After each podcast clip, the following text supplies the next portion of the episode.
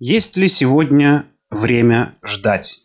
Статья товарища Федина, Рабочая партия России, город Королев. Более ста лет назад был описан присущий капитализму момент. Капитализм чреват кризисами и войнами. Почти всегда сама буржуазия остается на плаву, как некая субстанция, и при прибылях. У нее много методов повышения прибыли, чудовищной антиобщественной обеспеченности, перетягивание экономического одеяла со всего общества полностью на себя. Это, например, повышение цен на все товары, кроме товара рабочая сила, то есть инфляция. Этим она занимается всегда, независимо от санкций и войн. А во время войн и санкций она еще и играет в единство с трудящимися, требуя затянуть в тысячи первый раз пояса, сетуя на ситуацию и инфляцию, как будто не своими руками повысили цены, при этом богатея еще больше и быстрее, чем обычно. Непрерывно забирают из кармана трудящихся последние крохи, оптимизируя в кавычках штаты, ставки, тарифы, конечно же в минус, даже в обычное время. А в военное сам бог войны велел буржуазии обобрать рабочих дополнительно. Прямо сейчас мы видим это своими глазами и ощущаем своим желудком. Буржуазии не важно, сколько и от чего погибнет народу. От недоедания или отсутствия нужного лечения и лекарств. От неподъемной ипотеки или на линии фронта. В любом случае капиталист всегда считает только прибыль. Остальное для него чужое и ему совершенно неинтересно. И дело не в том, что он плохой человек. Просто капиталист – это персонифицированный капитал. А капитал – это самовзрастающая стоимость. Вот капиталист и будет любой ценой перерастать капиталом, чтобы остаться капиталистом. Сам капиталист и его семья избегают участия в надрыве здоровья на тяжелом, опасном, монотонном труде, в открытом конфликте внутри или вовне государства. Все мерзости капитализма всегда оплачиваются потом и кровью рабочего класса, жизнью и смертью трудящихся. Это не аллегория, а суть буржуазного общества, когда благосостояние и чудовищные богатства немногих должны оплатить своей нищетой и кровью массы трудящихся и их семьи. Конечно, такие чудовищные сокровища могут иметь лишь единицы или сотни. Посему все трудящиеся под воздействием данного принципа становятся просто жертвенными баранами на алтаре алчности и золотого тельца, при этом производя все, вообще все богатства. И это ежедневное ограбление возможно лишь тогда, когда рабочие, трудящиеся, ведут себя как ягнята и умирают молча, оплачивая все, что от них требуют. На мой взгляд, в 21 веке такая форма поведения неестественна для рабочего человека, является просто какой-то дичью и в то же время бичом самого рабочего класса. Если же рабочие сознают себя как класс – со своими особыми, не совпадающими с буржуазными интересами, и поднимутся с колена на организованную борьбу, вступая в рабочую партию России, самостоятельно организовывая боевой рабочий профсоюз, создавая внутри желтого профсоюза рабочую секцию и поворачивая на сторону рабочих первичку любого самого буржуазного профсоюза, вступая в городской комитет рабочих там, где он уже есть, и создавая городской комитет рабочих там, где его еще нет, Такие рабочие переходят из категории наемных рабов, бессловесных овец, в активисты, в революционеры. С таких рабочих драть шерсть уже сложнее, а рабочим становится проще повышать себе заработную плату выше инфляции, снижать рабочее время, для начала отказываясь от любых переработок, а потом и снижая само основное рабочее время с 8 часов до 7 и 6. Семьям таких рабочих теплее, уютнее и легче жить и воспитывать детей. Да и самим легче свободно и всесторонне развиваться, благодаря своим собственным организованным действиям. Я думаю, эта мысль настолько проста и понятна, что даже страшно представить, как можно так легко обманываться миллионам. Естественно, по доброй воле, трудясь не покладая рук, никто не отдаст результата своего труда в обмен на примитивное полуживотное существование. Поэтому с яслей, в воспитании, в образовании, в СМИ, в кино, по радио и через интернет вбивается в головы людей идея того, что есть абстрактный плохой и такой же абстрактный хороший человек, тщательно замалчивая классовую сущность общества, антагонизм, взаимную противоположность интересов рабочего класса и класса буржуазии. В буржуазной пропаганде есть работники и руководители, успешные и неуспешные, умные и глупые. А когда надо бросить кость рабочим, кого-то из правящего класса буржуазии или его халуев, но не самых серьезных, не самых крупных, объявляют очень плохим и смещают, и даже сажают, но ненадолго и без конфискаций, а чаще просто меняют ему кабинет. Получается принцип поддержки болезней. Вместо лечения и оздоровления смазывают гнойники медом, чтобы лучше пахли. О результатах поддержки данного принципа, я думаю, каждый догадывается сам. Пример – Украина. Хотя ИВРФ давно не сахар, и в прямом, и в переносном смысле. Сегодня в условиях санкций и спецопераций на Украине особенно ярко видно, как культивируется идеология буржуазии во всех СМИ, которая, оправдывая бездействие и импотенцию буржуазной власти РФ, выдумывают миллионы всевозможных антинаучных терминов, методов, рычагов, принципов так называемой санкционной зависимости и так далее. Все что угодно, только бы не определиться с интересами классов и не принимать мер, соответствующих этим интересам. Хотя бы интересам буржуазной России, как суверенной страны. Похоже, все интересы так называемой российской буржуазии и буржуазной власти не в России. Например, перекрыть в первый же день санкций задвижку газа и начать процесс национализации всех вражеских компаний, особенно сырьевых. А наши ресурсы, может не все еще, но многие уже, перекуплены хозяевами из империи США. Оттуда и исходит фашистская внешняя политика. Получается, частично фашизм США оплачивается нашим трудом и национальным богатством. А учитывая, что США живут войной и ограблением всего мира, то все жертвы сами оплачивают свою смерть, хотя и в складчину, не успев объединиться и дать отпор, так как без России с великаном сложно бороться, а в России рабочие пока ждут манны небесной. Наверное, каждому здоровому человеку понятно, что производство важнее, чем вывезенный за бугор прибыль. Потому, перекрыв задвижку газа и нефти, да и пустив потоки прибыли от своего же сырья, например, алюминия в свой бюджет, через неделю можно не только купировать все санкции, а получить более выгодное положение в мировой экономике и начать возрождение собственной промышленности, которую отечественная буржуазия, что копродорская, что так называемая патриотическая, умеет уничтожать. Оборвав потоки прибыли, льющиеся на Запад 30 лет, можно найти средства для собственного развития. Но сегодняшняя ситуация напоминает ситуацию начала 1917 года, когда толпы властных псевдопатриотов, меньшевиков и других демократов в кавычках, эсеров, народников, буржуазное временное правительство орали о тяжести ситуации, о кризисе, о приближении коллапса и голода, о необходимости контроля и распределения, стимуляции производства и так далее. Создавали кучу контролирующих комиссий, но даже сами, в конце концов, признали свою несостоятельность в управлении ситуацией. Почему же слова буржуазии 1917 года о контроле не перешли в дела?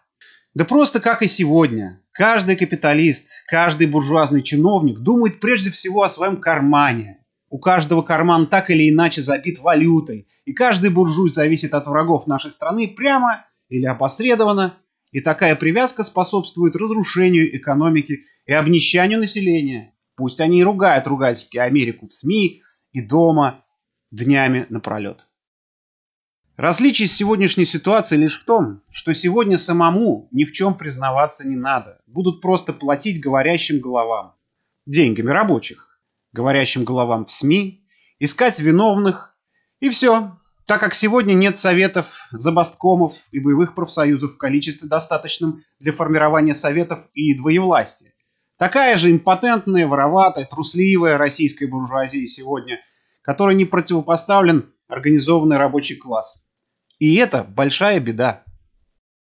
На многих предприятиях уже есть профсоюз, но рабочие не хотят в них занимать активную позицию. Думают, что достаточно платить копеечный взнос, а защищать тебя должен правком. Такие рабочие занимают позицию буржуазии фактически. Пусть даже на словах они ненавидят работодателя, они фактически поддерживают любой произвол буржуазии. Так может пора всем вступить в профсоюз, стать активистами, создать советы? Или так и плакать всю жизнь, ругать дороговизну и латать домашний бюджет переработками, вторыми и третьими работами, надрывая свое здоровье, лишая будущего детей?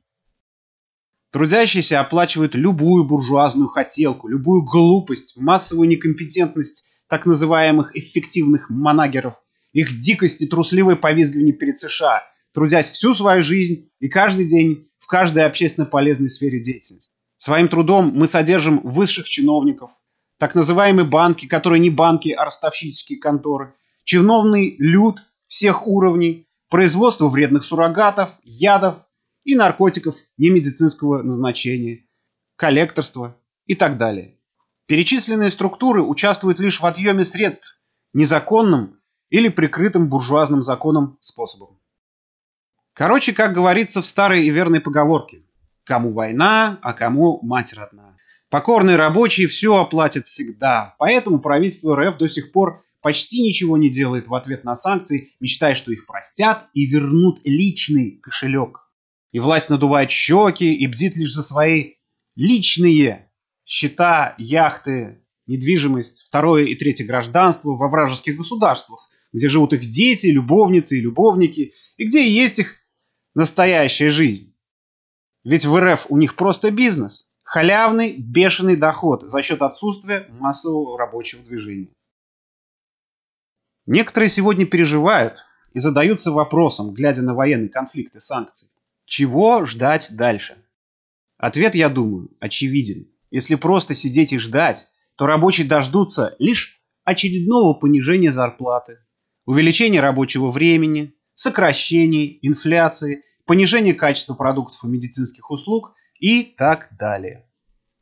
Долго ли это терпеть? Зачем рабочим такой хомут? Почему бы всем рабочим не объединиться в профсоюзы, в партию и не скоординировать свои действия по всей территории РФ к своей выгоде. Что может быть важнее, чем это простое действие? Ведь опыт революции и построения СССР доказал, что рабочий класс может жить без буржуазии и даже лучше самой буржуазии, которая в условиях конкуренции, несмотря на запасы, боится за свою жизнь или поглощение другим капиталом. А вот буржуазия, наоборот, доказала, что она без рабочего класса – ничто. Неужели проще каждый день все больше и больше работать, все меньше и меньше получать? Сегодня из-за санкций многие остались без жизненно необходимых лекарств и даже их аналогов. И вымирают просто по причине дикой реакции власти и столь же дикого бездействия и безмолвия трудящихся. Кто-то был на грани нищеты, а сегодня с резким повышением цен просто провалился в пропасть долговой ямы и так далее. На мой взгляд, сегодня нельзя быть нейтральным, не быть в профсоюзе или не создавать его, не готовить коллективный договор с обязательными условиями. Повышение зарплаты выше уровня инфляции, уменьшение рабочего времени, упразднение сверхурочных работ или повышение оплаты сверхурочных работ до степени их невыгодности буржуазии согласование с профсоюзом любых увольнений, премий, наказаний и так далее. Нельзя быть аполитичным, не идти в рабочую партию России, не выполнять хоть каплю общественной работы для общей выгоды. Это не просто безграмотность и глупость, но и преступление перед собой, своими детьми, своей родиной, перед будущим. Политическое бездействие сегодня – это залог нашей погибели завтра. Не зря Карл Маркс говорил, что самая страшная болезнь человечества – это пассивность.